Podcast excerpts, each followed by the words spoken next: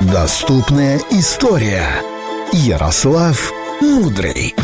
Ну что ж, друзья, наступил самый важный, ответственный и образовательный этап утреннего фреша. Доброе утро, Ярик. Привет. Как ощущения? Лучше всех. Что успел сделать сегодня?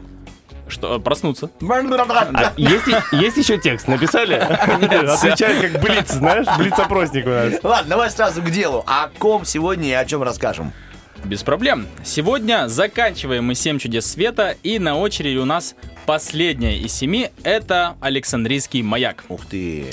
Значит, свое название маяк получил от города, рядом с которым он был построен. Маяк?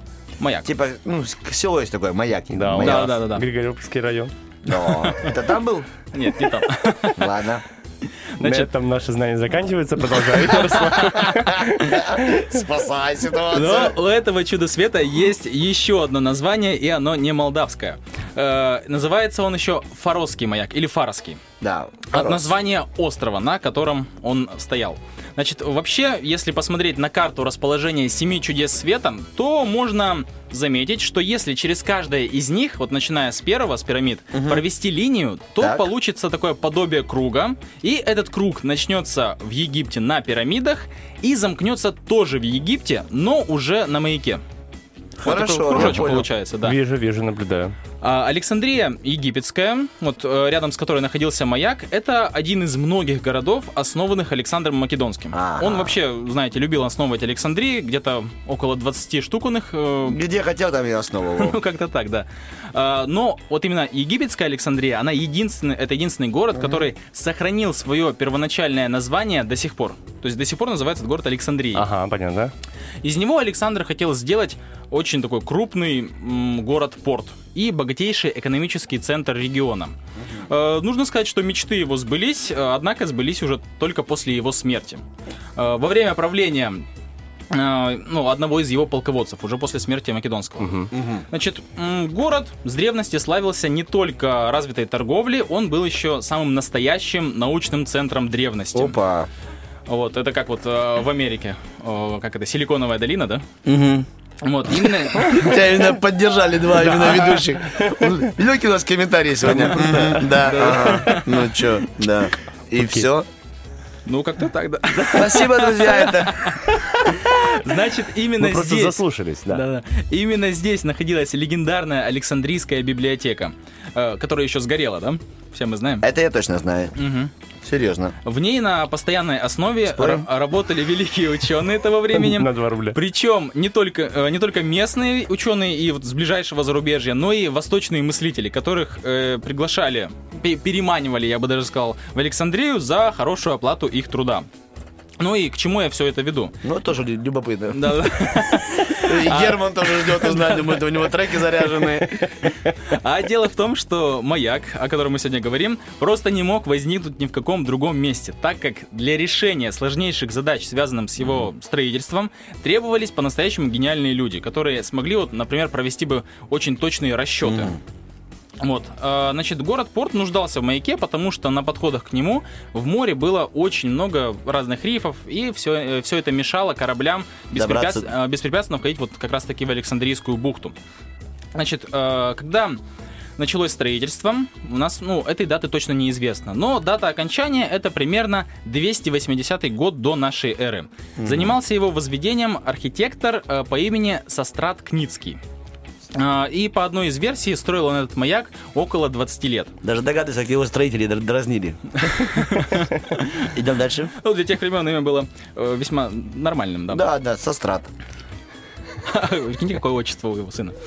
Э, э, Сам э, маяк состоял из трех частей. Э, Ну, его первая часть была высотой около 60 метров. Ого. А, При этом длина сторон равнялась примерно 30 метров. То есть нехилая такая. Да, да, Э- махина. Этаж, да. Мгм. А, Вот эта часть первая была облицована белоснежным отполированным египетским известняком. И, кстати, предположительно, точно таким же известняком а, облицовывали пирамиды в свое Пирамиды, время, да. да. Пока как бы не сняли все это. Крыша этой части сооружения была плоской, декорирована статуями э, морских божеств и служила основанием для следующей части маяка. Вторая часть с высотой примерно 40 метров э, имела форму уже восьмигранника. а, в отличие от нижнего этажа. А, Также эта часть была декорирована мраморными уже плитами. Третий ярус имел цилиндрическую конструкцию. А, Также на нем тоже присутствовали статуи, но они были не простыми, не ради красоты, они выполняли функции флюгера, то есть показывали Ага. направление ветра. И здесь же было установлено 8 колонн, которые поддерживали купол верхний. А на куполе, развернувшись лицом к морю, стояла бронзовая или по другой версии золотая статуя Посейдона. А вам какая больше нравится версия? Золотая, конечно. Спасибо. Так вот, э, высота этой статуи, которая стояла на самом верху, примерно 7 метров, как ее описывают. Значит, под статуей находилась площадка, на которой горел сигнальный огонь, указывающий путь к гавани ночью. Э, И для того, чтобы можно было увидеть огонь с огромного расстояния, возле него была установлена целая система из отполированных металлических зеркал, отражающая свет огня и на огромное расстояние, как описывают, э, где-то до 60 километров можно было заметить этот ну, свет. С Дубостарской получается. Как-то так. Отсюда, вот если бы на радио бы- был огонь горел, да, и система зеркал, то дубасары вполне могли бы заметить радио. Хотя есть такое мнение, что в те времена ночью маяк был не нужен вообще, так как большинство мореплавателей того времени ходили в прямой видимости от берега, то есть занимались так называемым каботажным плаванием. Ага. А ночью как бы не рисковали и причаливали к берегу и отдыхали, да. ночевали, да. Поэтому, ну, вот есть такая версия, что не, не факт, что он был нужен, и не факт, что он, ну, был, в принципе, этот огонь там. А, Значит, само сооружение после окончательного его завершения получилось высотой примерно 120 метров. Ну, есть разные версии, я слышал даже до 180, но, Я тоже не верю. значит, э, по тем временам, по тем временам, как бы то ни было, Вот- так вот, да?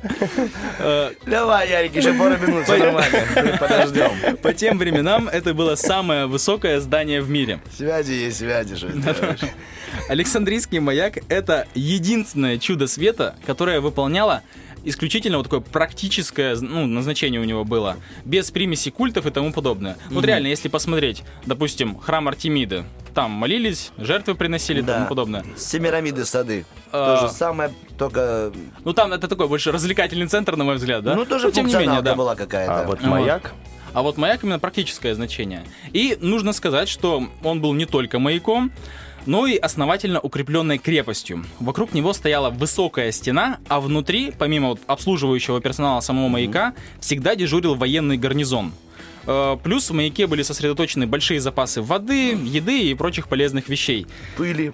Пыль, но это уже потом, попозже. Э, Следовательно, Шуток Артема Мазура. Все, все в одну стопочку там лежат. не вместились бы, наверное. Так, следовательно, одной из его главных функций э, маяка, а не Артема, была защита города от нападения с моря. Э, Это чудо света служило людям почти тысячу лет, а в тыс- э, не в тысяча, а просто в 365 году уже Будь, нашей эры будь точным. из-за сильнейшего землетрясения маяк перестал работать и значительно уменьшился в размерах. Обрушилась вот эта верхняя часть. В таком состоянии он простоял до 14 века, пока очередное землетрясение вообще не сравняло его с землей. А вот через 100 лет на его фундаменте была возведена турецкая крепость Кайтбей, так называется. И при ее, кстати, строительстве использовались обломки вот этого чуда света. Ну и на крепость можно посмотреть и в наши дни. Спасибо тебе огромное. Спасибо большое. В наши дни мы можем э, коснуться искусства и истории через наши рубрики. Это был Ярослав Мудрый. Благодарим тебя. О чем мы узнаем в следующий раз, мы узнаем в следующий раз. Утренний фреш.